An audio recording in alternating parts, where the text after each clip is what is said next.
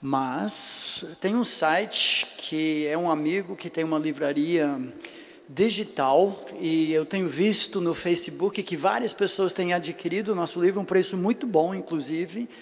É, mas o frete, acho que no fim vai dar o que vocês pagaram aqui, então não quero que ninguém fique chateado, até que fique um pouco mais barato, mas bibliotecaevangelica.com, é, você adquire o livro, ele manda para a sua casa, eu vi algumas pessoas estavam recebendo em 4, 5 dias, mesmo que o site diga alguma coisa de dentro de 25. Então eu prometi, é, vocês que ficaram sem, queria mandar ou indicar para alguém, você tem essa possibilidade. www.bibliotecaevangelica.com é, para alguns de vocês também, que têm o costume de ouvir mensagens, áudios, tem muito tempo no trânsito, talvez você anda, faz caminhada de manhã e gosta de escutar, é, especialmente nessa área de família.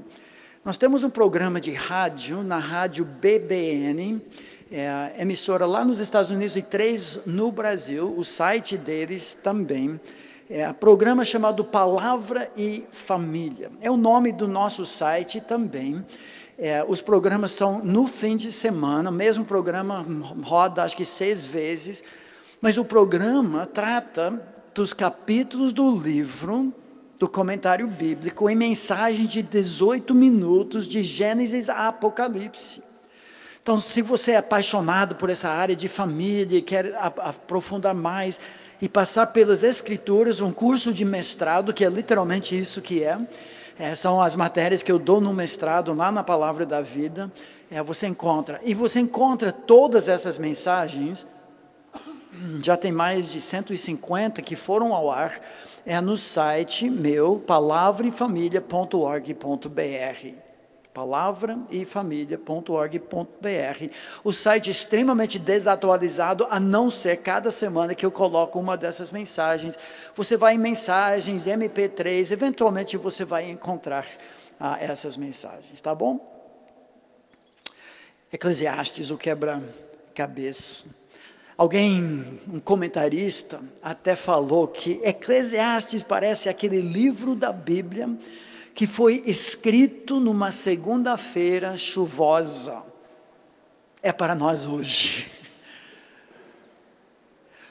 Em alguns momentos parece que o autor está deprimido, triste, cabisbaixo, olhando para essa vida da perspectiva meramente horizontal. Mas por vezes parece que o sol raia na sua vida, ilumina a sua alma, ele sobe por cima do sol e de repente ele entende, ele vê que Deus é soberano. A única esperança nessa vida imprevisível, inescrutável, misterioso, é confiar naquele que segura o tempo em suas mãos. Por sete vezes ele insere em meio às nuvens do livro de Eclesiastes esse quebra-cabeça que quebra a nossa cabeça. A palavra de exortação e de encorajamento, uma filosofia, como viver uma vida de substância, de significado para a eternidade. E o fato, meu amigo, que você acordou hoje vivo, que boa nova, muito melhor que o alternativo, num certo sentido, porque você ainda tem chance de colher frutos para o Senhor, de investir o seu tempo, seus tesouros, seus talentos para algo que continua um legado para a glória de Deus. Que privilégio! Cristão cabisbaixo, cristão pessimista, cristão que parece, como eu falei, batizado em suco de limão com vinagre. Cristão chato, magoado. Isso não convém, não bate com a nossa esperança. Então, mesmo num, numa segunda-feira chuvosa, nós podemos elevar os olhos e nos animar. Mas agora eu gostaria que você imaginasse comigo que você está chegando no final da sua vida, e nessa reta final você de repente descobre que alguém havia depositado mais de 600 mil reais numa conta em seu nome. Quando você nasceu, o dinheiro foi depositado no banco, estava à sua disposição, só que você só descobriu isso no final da vida. E por causa de tarifas e cobranças e talvez multas ou outra coisa, quando de repente você abre aquela conta, você descobre só resta dois mil reais. Já se foi tudo, que tristeza. Lembrando das dificuldades que você passou, das privações, dos sacrifícios, tinha tudo isso na sua conta e você não sabia. Provavelmente isso nunca aconteceu, numa conta com seu nome. Mas à luz das Escrituras, isso acontece com todos nós. Um depósito feito, nós não sabemos o valor, mas como aquele salmo que lemos ontem à noite, Salmo 139, aquele depósito foi feito no livro de vida do Senhor, todos os seus dias já foram contados. Na média, como diz Salmo 90, o meu salmo predileto e o mais antigo, escrito pelo próprio Moisés, ele identifica esse depósito. Ele diz assim: os dias da nossa vida sobem a 70 anos, na média, para muitos, nem todos, nós não sabemos o que tem naquela conta. Ou em havendo vigor, pode ser 80. No caso de Moisés, chegou a 120 em três blocos de 40, mas é a rara exceção, especialmente hoje. Neste caso, o melhor deles é canseiro enfado, porque tudo passa rapidamente, ou a palavra em Eclesiastes, a vaidade, a brevidade, o sopro, a fumaça, o vapor, e nós voamos. Mas olha a oração que Moisés faz. Ó oh Deus, ensina-nos a contar, valorizar, aproveitar, desfrutar os nossos dias. E olha que ele diz: para que alcancemos coração sábio, para que investamos o que o Senhor colocou naquela conta para que sejamos mordomos fiéis daquilo. Ele olha da perspectiva do alto, não uma visão míope dessa vida aqui e agora, mas o longo prazo, essa sabedoria divina, o que muitos jovens não têm. Porque o jovem tipicamente vive para o aqui e agora, o prazer do momento, sabedoria, maturidade. Espera aí, cara. Tem implicações. Tem o amanhã. Ah, Deus, ensina-nos a contar os nossos dias, olhar na nossa conta e investir hoje a nossa vida.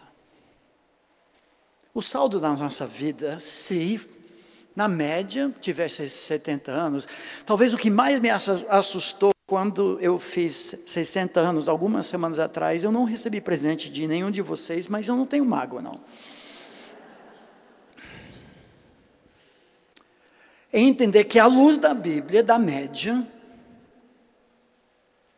eu já estou na reta final. Agora, não se entristeça, Adilson, outros aqui, por favor, porque vocês já estão na prorrogação, eu sei disso. Nós não sabemos. Mas, gente, eu me sinto como tivesse 18, 20, 22 anos. Uma vez por ano.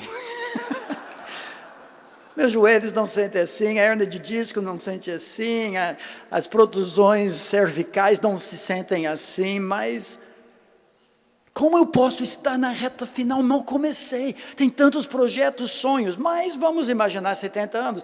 A soma dos seus dias, 25.550, vezes 24 horas por dia, dá 613.200 horas. Por isso eu falei do depósito 600 mil reais. Estava na sua conta quando começou. Se você hoje tem 40 anos, Você já viveu 365 dias por ano, 14.600 dias vezes 24 horas por dia. Você já gastou 350.400 horas. Já foram?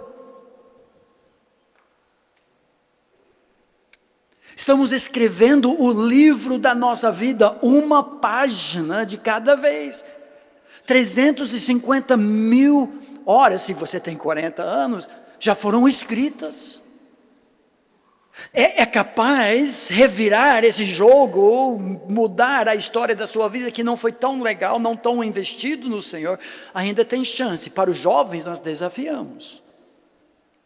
Deus é tão grande, tão poderoso, que mesmo quando você se desvia do caminho do Senhor, Ele é capaz de trazer de volta para o centro da sua vida, da, da sua vontade. Não é porque você errou no passado que nunca mais você encontra a vontade de Deus. Só que, jovem, você já perdeu algo muito precioso. Todo aquele tempo longe do Senhor, você perdeu o que é de mais precioso: tempo, oportunidade, uma tristeza, uma tragédia alguém chegar no final da sua vida sacar a sua conta de vida com alguns sonhos, desejos para realizar agora para o Senhor, só que aparece na tela saldo insuficiente. Então, como viver à luz de tudo isso? Eclesiastes capítulo 11, versículo 7 vai responder para nós. Certa vez, George Bernard Shaw disse isso: a juventude é uma coisa maravilhosa, que pena desperdiçá-la em jovens. Parece que a hora que finalmente cai a ficha, a vida é breve, precisamos investir para a eternidade. Quando finalmente temos uma bagagem para investir em outros, a energia falta, a saúde talvez. Esse texto, eu dou o título O Saldo da Vida. É um dos meus textos prediletos do livro, em parte. Palavra da Vida é uma organização que visa alcançar jovens. Mas tem uma palavra aqui não somente para o jovem, mas também para o mais velho. Então inclui todos nós. Eclesiastes capítulo 11, versículo 7 a 12, 8, nós tratamos ontem do contexto, investimentos sábios é que descobrimos que devemos lançar nosso pão sobre as águas, não para ficar é, encharcado com água, mas para retornar. Um investimento no fim de muitos dias, de repartir, diversificar nossos investimentos na vida de pessoas, usando os nossos bens porque nós não sabemos o que vai prosperar, inclusive quatro vezes, tu não sabes, tu não sabes, tu não sabes, tu não sabes. Então, não pare de ser fiel, perseverante, diligente, semeando, semeando, semeando, que não sabe que vai prosperar. E a lição que aprendemos, invista sua vida hoje para a eternidade, porque não sabe o que virá amanhã. O texto começa no capítulo 11, versículo 7. Nós vamos dividir, em duas partes que são um espelho uma da outra. E a primeira parte, que vai versículo 7 a 10, diz isso: filosofia de vida, alegre-se e sirva a Deus enquanto ainda jovem. Agora, jovem é um termo relativo. Porque hoje eu sou mais jovem do que eu serei amanhã. Diz assim o texto, versículo 7: Doce é a luz, e agradável aos olhos ver o sol. Por alguns instantes ontem nós experimentamos isso, existe ainda o sol. Como foi gostoso sair ontem à tarde, passear com a minha gatinha lá no condomínio, absorvendo o sol.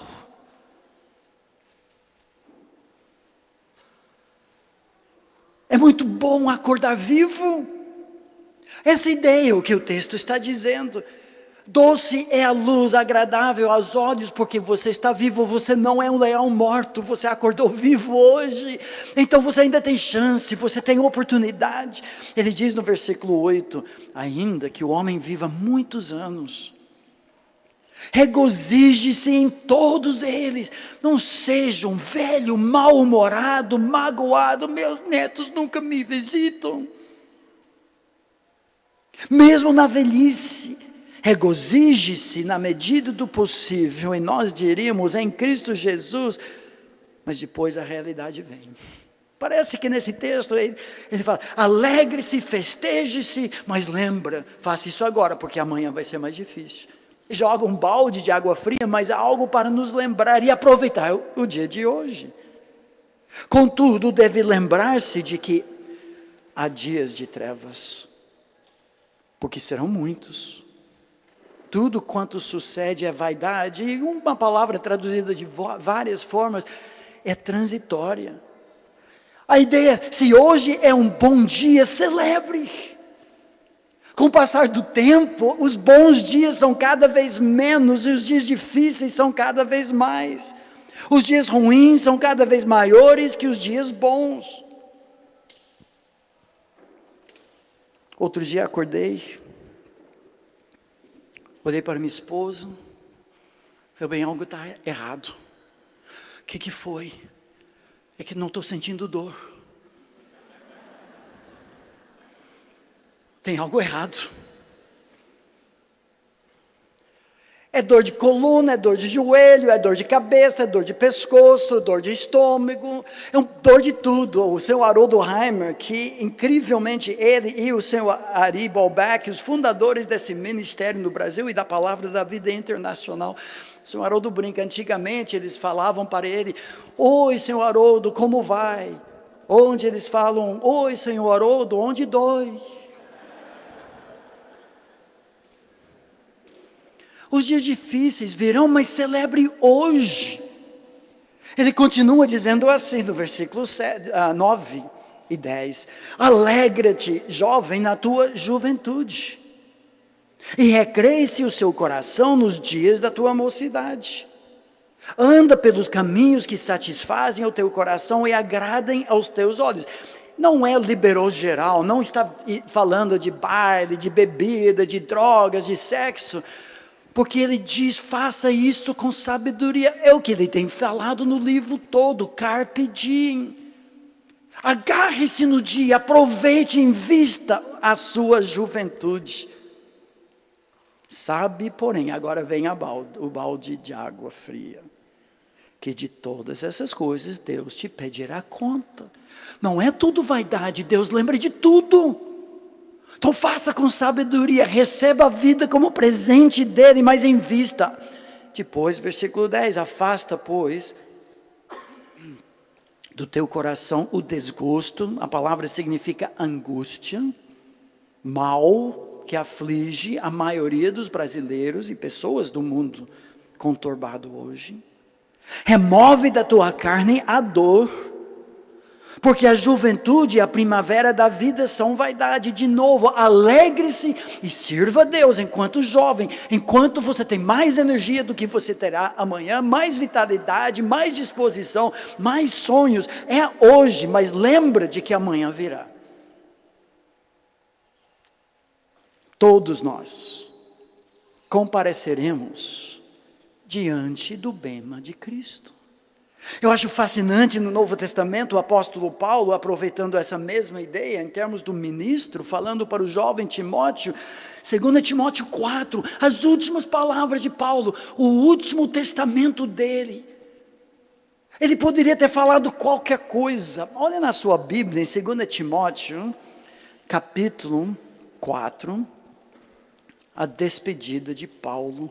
Fascinante ver o que ele fala para o jovem ministro, talvez menos de 40 anos, Timóteo. 2 Timóteo capítulo 4, versículos 1 e 2. Diz assim: Conjuro-te, aqui é cena solene de tribunal. perante Deus e Cristo Jesus, que há de julgar vivos e mortos. Esses são os dois julgamentos finais, eu já falei. O grande trono branco para os mortos. Cristão nunca é chamado de morto nas Escrituras. São as pessoas cujo nome não consta no livro da vida. Vão se dar, vão dar contas diante do juiz de todo o universo. Seu nome não consta, não se achava e são condenados. Mas os vivos somos nós, que já abraçamos Jesus como nosso único e suficiente Salvador nós somos os vivos e nós também seremos avaliados no bema de Cristo. Paulo exorta Timóteo: Timóteo é negócio sério, eu não estou brincando, eu vou perder minha cabeça por Jesus por causa dessa mensagem. Quando você abre a sua boca, Timóteo, você está preparando homens e mulheres para seu encontro final com juiz de toda a terra. Então, Timóteo, prega a palavra. Insta, como soldado pronto para ouvir as instruções do general. Que seja oportuno, que não, quando você quer, quando você não quer, quando as condições são favoráveis, quando a plateia é totalmente contrária. Exorta com toda longanimidade, desculpa, pulei corrige, repreende, exorta com toda longanimidade e doutrina. Fascinante. Praticamente no leito da morte, quando Paulo poderia ter dito qualquer outra coisa. Timóteo, alimente os pobres. Construa prédios. Faça orfanatos que muitos estão dizendo hoje, substituindo a pregação da palavra de Deus diante da necessidade de pessoas que se defrontarão com o juiz de toda a terra. Estamos mandando pessoas com barriga cheia para o inferno. Claro que nós vamos construir hospitais e orfanatos e alimentar mendigos e fazer tudo isso, mas primeiro nós pregamos o Evangelho, porque se não pregar o Evangelho, logo a ação social se perde. Todo grande movimento de ação social começou com a pregação fiel da palavra de Deus. E quando para de pregar, você para de investir na vida de pessoas carentes, porque você não vive mais para a eternidade, você visa o seu próprio bem-estar. O que Paulo está dizendo logo em seguida, pois, versículo 3, Haverá tempo em que não suportarão a sã doutrina, pelo contrário, cercar-se-ão de mestres segundo as suas próprias cobiças, como que sentindo coceira nos ouvidos. Sabe que Paulo está dizendo? A mesma coisa de Salomão. Timóteo prega a palavra hoje, porque amanhã vai ser mais difícil. Haverá tempo, Timóteo acredita, as pessoas não vão querer ouvir uma exposição santa, pura da palavra de Deus, eles vão querer ouvir de teologias, de prosperidade, de saúde, de mandar em Deus, de torcer o braço de Deus. Você dá um e Deus tem que te dar cem. O evangelho fajuto, vazio, barato. Timóteo acredita, isso vai acontecer, então prega hoje, porque amanhã será mais difícil. Salomão diz a mesma coisa. Volta para Eclesiastes.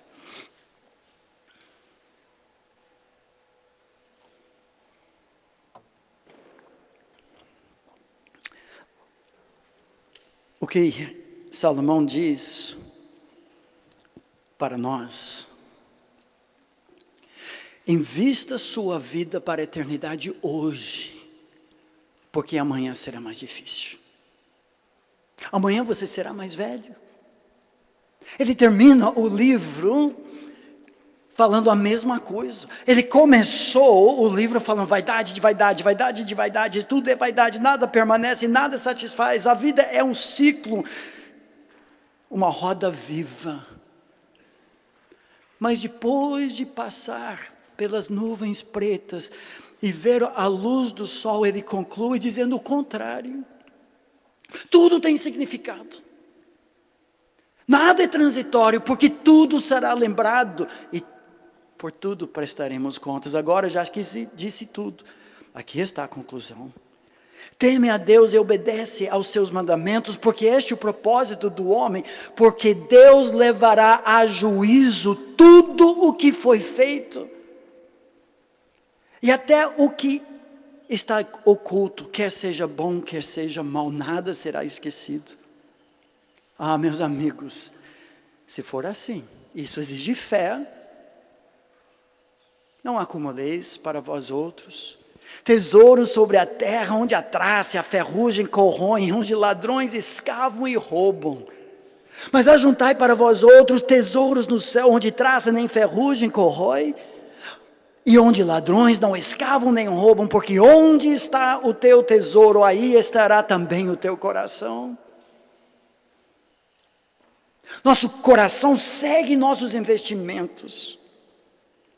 O nosso plano de previdência, que estamos correndo atrás agora para atualizar, depois de criar seis filhos e dirigir Kombi por 19 anos. Várias vezes durante a semana eu estou consultando para ver o saldo. Meu coração está lá, a nossa aposentadoria está lá. Será que eu faço isso da mesma forma com os missionários que sustentamos, como família? Meu coração está nos chavantes, em gente, sabendo que é isso que vai permanecer. Por isso, aquele Salmo 90 de Moisés termina com essa oração: Ó oh Deus, seja sobre nós a graça do Senhor nosso Deus, confirma sobre nós as obras de nossas mãos. Sim, pela segunda vez, confirma a obra das nossas mãos. Eu não quero terminar a minha vida com algodão amargo na minha boca. Não quero construir castelos na areia. Não desperdice a vida que você ainda tem. A sua juventude relativa, porque hoje você é mais jovem do que será amanhã. Doce é a luz. É bom acordar vivo, porque os vivos ainda têm chance de fazer investimentos eternos. Ontem nós vimos, são três. Em termos de objeto de investimento, a pessoa de Deus, a palavra de Deus e o povo de Deus. Mas também Deus colocou em nossas mãos tempo, talentos e tesouros. Esses são os recursos que nós temos. Eu desafio você, meu amigo, nessa manhã, junto com sua família, com sua esposa, seu marido, fazer um passeio, sentar no seu quarto, conversar um pouco. Como nós estamos investindo a vida que ainda temos? Acordamos hoje vivos. Como podemos dizimar o nosso tempo para nos envolver mais na pessoa de Deus, na palavra de Deus, no povo de Deus. Como temos investido os talentos, eu sou mecânico, eu sou marceneiro, eu sou atleta, eu sou músico, eu sou engenheira. Como você pode usar esses talentos numa viagem missionária? Dentro do contexto da sua igreja local, na própria palavra da vida, nos índios chavantes, você ainda tem hoje o primeiro dia do resto da sua vida. Onde você tem investido seus recursos? Quando casamos, nosso alvo, infelizmente nós não conseguimos, mas eu creio que o povo de Deus sustenta a obra da igreja local com pelo menos 10% da sua entrada. E na medida em que Deus vai nos prosperando, quando atingimos aquele padrão que nós queremos, que Deus quer que tenhamos, nós vamos aumentando a porcentagem daquilo que contribuímos. Muitos têm essa ideia: eu ganho mil, eu dou cem. Eu ganho cem mil, eu dou dez mil. Mas agora você tem 90 mil para gastar em si e continua dando, só aumentando a sua ostentação. Não. Eu entendo que, à luz da Bíblia, o ensino sobre contribuição é proporcional. Na medida que Deus abençoa mais, você dá mais. Não para receber mais, porque você já recebeu mais. Um dos nossos alvos foi adotar e sustentar missionários. Nós queríamos ter missionários em todos os continentes do mundo. Por muitos anos, o nosso salário foi assim, nossa contribuição também foi assim. Alguns anos, nosso salário foi assim. E como cada novo filho que acrescentava, foi assim.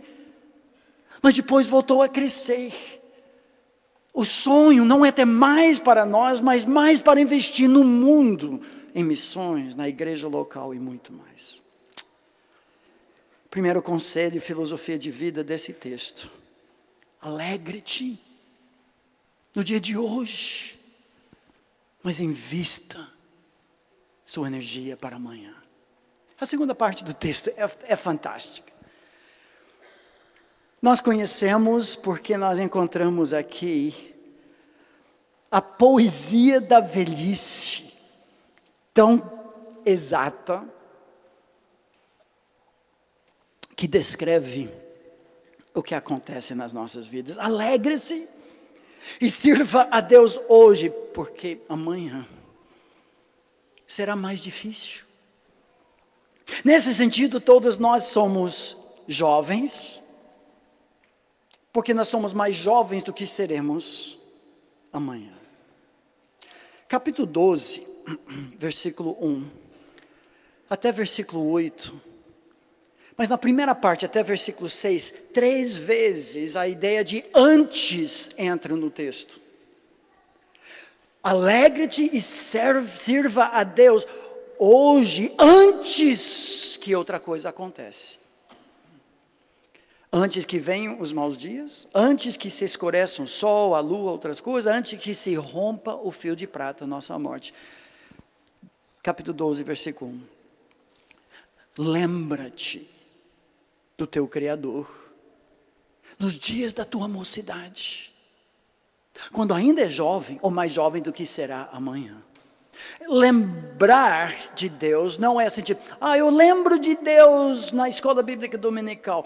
Lembrar é levar em consideração em todos os momentos da sua vida, que seja o fator principal da sua vida, de honrar, de valorizar antes que venham os maus dias e cheguem os anos dos quais dirás: Não tenho neles prazer, a vida é difícil agora. Versículo 2: Antes que se escureçam o sol, a lua e as estrelas do esplendor da tua vida e tornem a vir as nuvens depois do aguaceiro, depois da chuva. Versículo 6: Antes que se rompa o fio de prata, se despedace o copo de ouro, e se quebre o cântaro junto à fonte, e se desfaça a roda junto ao poço. Está falando da realidade da morte sob quatro figuras. Lembra-te do teu Criador, hoje que você ainda tem vida, vitalidade, recursos, saúde, possibilidade. Porque amanhã vai ser mais difícil. As boas novas desse texto é que você é mais jovem hoje do que você será amanhã, graças a Deus por isso. Só que o outro lado da equação diz assim: você é mais velho hoje do que você foi ontem.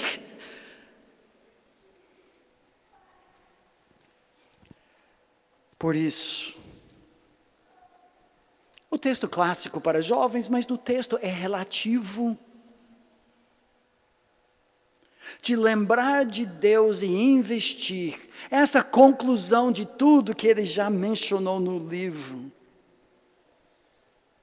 Nós vivemos a busca da fonte de vida. Nossa sociedade é impressionante. Queremos nos rejuvenescer. Eu brinco com a minha esposa que eu estou numa campanha para que cada dia eu seja mais bonito, mais em forma, mais saudável do que no dia anterior. Não está funcionando.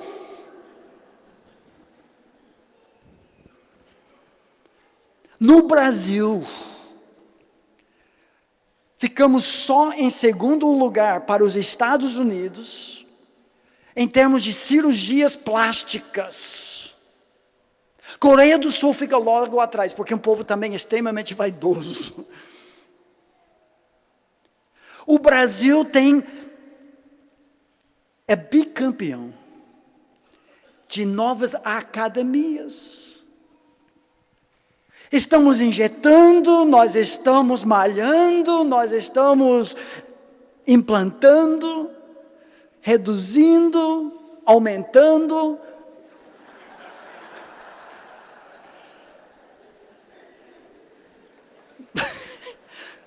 Isso não está sendo filmado, né, Davi? Estou frito. Por que fazemos tudo isso? Eu tenho uma leve suspeita de que muito disso é porque nós temos medo da morte. O envelhecimento, os sinais disso. Qual foi a minha tristeza depois de jogar dois sets de tênis, mal poder andar ontem? Joguei uma partida de futebol em janeiro com toda a nossa família. Fiquei duas semanas, quase não consegui subir escada. Eu não era assim. Quando eu era jovem, era só uma semana depois. O cabelo some, a barriga cresce, as orelhas e o nariz também. E a gente faz de tudo para nos enganar, para pensar que nós seremos a exceção à regra de que um em um morre. Não é errado fazer academia. Alguns de vocês estão, estão rindo para mim aqui, mas depois de uma hora de hidroginástica, hoje você quase não saiu da cama hoje de manhã.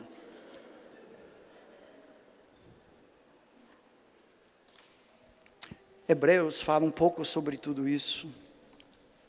Visto, pois, que os filhos têm participação comum de carne e sangue, destes também ele, Jesus, igualmente participou, ele se tornou carne, um de nós, para que por sua morte destruísse aquele que tem o poder da morte, a saber, o diabo, e livrasse a todos que, pelo pavor da morte, estavam sujeitos à escravidão por toda a vida. Não sou contra cuidar do colesterol, da pressão alta, de fazer ginástica, de exercitar-se, tudo isso é muito bom, mas limitado. Paulo também fala: o exercício físico para pouco é proveitoso, mas a piedade para tudo é proveitosa, porque tem a promessa da vida que agora é e há de que há de ser. Seria uma pena exercitar-se tanto para esse mundo que você não presta para o próximo. A vaidade, o medo da morte e do envelhecimento podem fazer com que não investamos os dias que ainda temos, porque hoje, amanhã será mais difícil. O texto termina com uma poesia. Alegre-se e sirva a Deus hoje, porque amanhã será mais difícil, mas a partir desse momento, do versículo 2,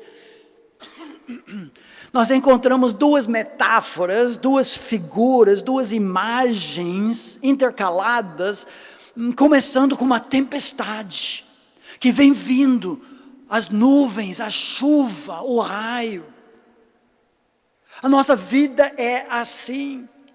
Com o passar de tempo, são cada vez mais nuvens, mais raios, mais chuva. Mais dos nossos queridos colegas já partiram, tem, são cada vez menos amigos. Parece que cada dia traz mais más notícias. Mas depois disso, ele passa para a figura de uma casa. Uma casa que está se desfazendo que não for constantemente cuidada, trabalhada, reformada, aos poucos vai desabar. Em tudo que ele diz. Meu amigo, a lei da velhice é inevitável. Pode injetar botox até não aguentar mais. Ter lábios desse tamanho. Mas o fim vem e a casa se desfaz. Meu pai, depois da aposentadoria, falou várias vezes: a velhice não é para covardes. Precisamos de coragem. Sirva a Deus hoje, porque amanhã será mais difícil. Vamos olhar a poesia. Cada elemento. Infelizmente, a Bíblia atualizada, um pouco equivocada na sua tradução, porque acrescenta explicações que nem sempre, ao meu ver, condizem com o que o texto diz. Olha a poesia linda que descreve o envelhecimento. Versículo 1 termina: Antes que venham os maus dias e cheguem os anos dos quais dirás: Não tenho neles prazer. Antes que se escureçam o sol, a lua e as estrelas do esplendor da tua vida. A ideia é que nós caminhamos para a morte, para a escuridão, a tempestade se aproxima, o sol se cobriu, a lua, as estrelas também, as nuvens vêm se aproximando. Ele continua então dizendo: e tornem a vir as nuvens depois do aguaceiro. Ou seja, uma tempestade mal passou e já vem outra. As más notícias, uma após a outra. Eu, eu, não, eu perdi a conta. Só esse ano, e desde o falecimento da nossa netinha, em novembro, eu acho que já fomos para seis ou sete cultos fúnebres na nossa igreja. Um após o outro. E sábado vai ser do meu próprio pai. Ele continua no versículo 3. tremem os guardas da casa, atualizada, acrescenta os teus braços. Essa frase não se consta, as explicações na Bíblia atualizada não estão no original. Aqui acertou. É, é, você começa a tremer. Você está andando de volta para a sua mesa com o seu café, como eu de manhã, e preocupado em não derrubar nada. Não era assim antes. Tremem os guardas da casa se curvam os homens fortes, a sua postura comprometida. É, eu confesso, olho para o senhor Haroldo, que foi um homem sempre atleta, forte, enfrentava qualquer desafio, mas cada dia que passa, eu vejo ele cada vez mais curvado. Faz parte. Ele continua descrevendo: cessam os moedores por serem poucos, os dentes começam a cair. Você tem mais visita para o seu próprio dentista do que para a academia. Escurecem os olhos das janelas, a casa vai se desfazendo, sua visão ofuscada. Você não tem bifocais, não multifocais, você tem polimultifocais para enxergar, para ler. Seus braços não são esticados o suficiente para poder ler, e as cataratas vêm. a realidade. Fecham as portas da rua. O que foi? A nossa filha caçula tem 24 anos e ela sozinha conosco em casa, ela acha que a única coisa que se fala na nossa casa é o quê? O quê? Não adianta minha esposa falar para mim de outro quarto. Nós temos que estar olhando cara na cara. E ainda assim, o quê?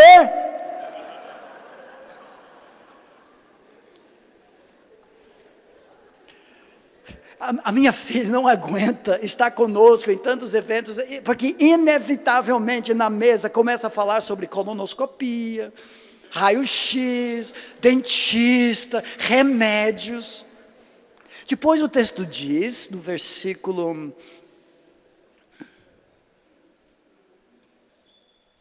os teus lábios, que não estão no texto, quais portas da rua entendo serem os ouvidos, no dia em que não puderes falar em alta voz. Literalmente o texto diz: diminui o barulho do moinho. Ou seja, os trabalhadores, é, aquele martelo hidráulico, que está no asfalto, talvez nos bloquetes em frente à sua casa, fora da sua janela. Você não ouve? Só que, ironicamente, ele continua falando, depois da audição fraca, ao mesmo tempo você levanta a voz das aves. Talvez você não ouça, mas quatro e meia da manhã você já está de pé. Não consegue dormir insônia, qualquer coisinha atrapalha. Depois diz, todas as harmonias, filhas da música, te diminuírem. As suas cordas vocais perdem a sua força. A sua elasticidade, aquelas notas que você cantava, uma beleza, você não atinge mais, tanto alto como baixo. Talvez a ideia que, que não te alegra mais, você começa a ficar um pouco mal-humorado, chatinho. Você teme o que é alto, versículo 5. Com o passar da idade, você vê uma escada assim, você pensa duas vezes. Eu vejo meu sogro, que era o falou ontem à noite, sobre a nossa subida do pico das agulhas negras. Fomos com o meu sogro, ele, na época, pelo menos falaram que era a pessoa mais velha que tinha subido aquele lugar. Mas eu vejo meu sogro, que ainda tem uma boa condição física e tudo, mas ele não faz mais, ele tem medo de altura. O que ele está dizendo?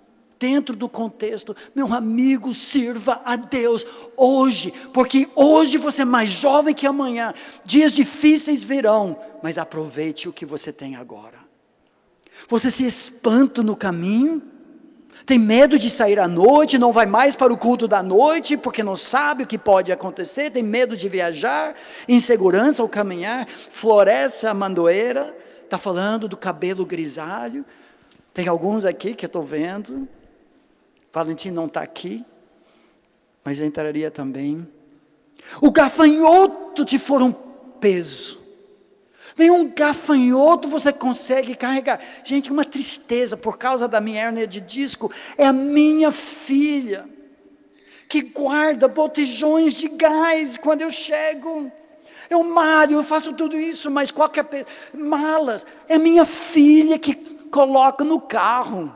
O que, que é isso? o gafanhoto já é um peso. E diz na reta final: e te perece o apetite. Literalmente, diz o texto, o desejo não desperta. Provavelmente uma referência à impotência sexual e falta de desejo. Calma, meu amigo.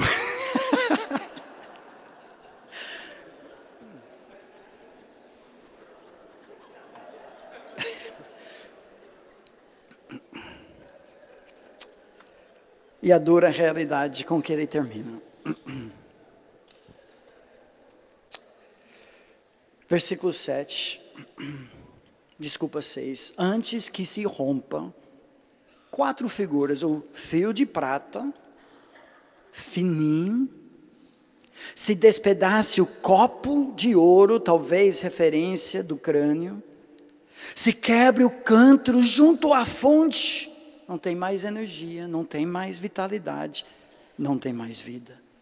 E se desfaça a roda junto ao poço.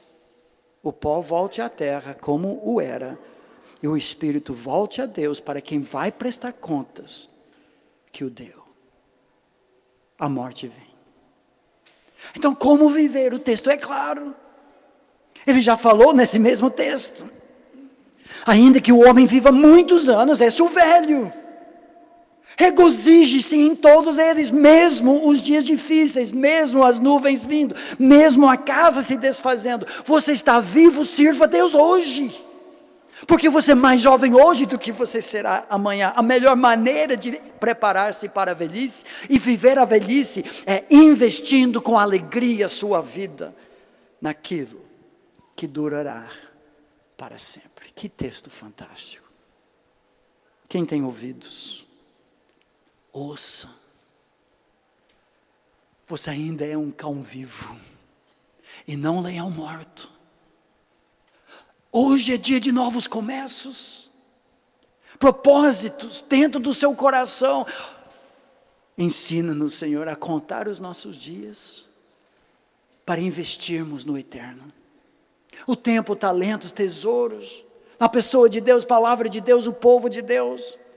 Se você tem 40 anos hoje, você já viveu 14.600 dias, vezes 24 horas, gastou-se já 350 mil horas da sua vida, mas você ainda tem 262.800 no banco.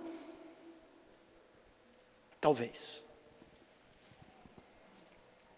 Não queira chegar nesse momento com sonhos que gostaria de realizar. Ah, se eu fosse mais jovem. Você é mais jovem hoje do que será amanhã. Por isso, meus amados irmãos, sede firmes, inabaláveis e sempre abundantes, mesmo na aposentadoria, mesmo na juventude, na obra do Senhor, sabendo que no Senhor o vosso trabalho não é vaidade é eternamente valioso. Alegre-se e sirva a Deus hoje, porque amanhã será mais difícil. Prega a palavra. Obrigado, Senhor, pela tua palavra, pela maneira como fala diretamente aos nossos corações, nos identifica, mas encoraja, estimula, Senhor Faça com que esse retiro, esse tempo de descanso, de reflexão, de revitalização, de família, de casamento, de vida com o Senhor, que saiamos daqui mais dispostos ainda a usar o tempo curto ou grande que nós temos para a eternidade. Nós pedimos pelos méritos, pela graça, pelo nome do seu Filho amado Jesus. Amém.